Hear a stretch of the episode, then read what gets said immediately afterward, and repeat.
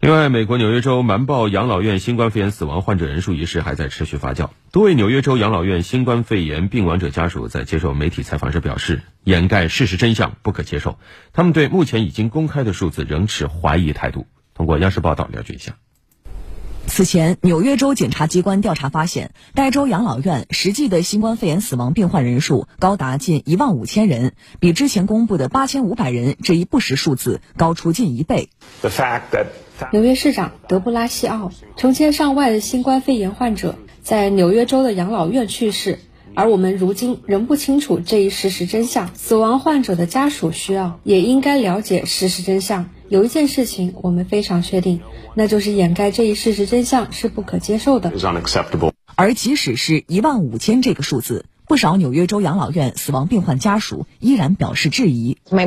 去年四月，我母亲去世的时候。我母亲生前所在的养老院报告有四十例新冠肺炎死亡病例，而我母亲没有被算在内，因为她最后是在医院去世的。几个月后，这一数字仍停留在四十例。我们意识到这个数字是有问题的。My father，我已故的父亲至今仍然没有被算在养老院新冠肺炎死亡病例内，他的养老院记录中明确写了，他是新冠肺炎疑似病例。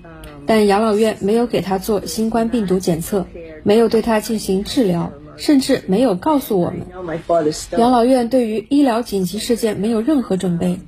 我知道我的父亲没有被算在养老院新冠肺炎死亡病例内，可是纽约州领导层的态度却是，我们才不管他们是在哪里去世的。但这一点很重要，原因是可以了解。首先，政府的政策失误究竟在哪里？其次，为什么他们害怕事实真相曝光？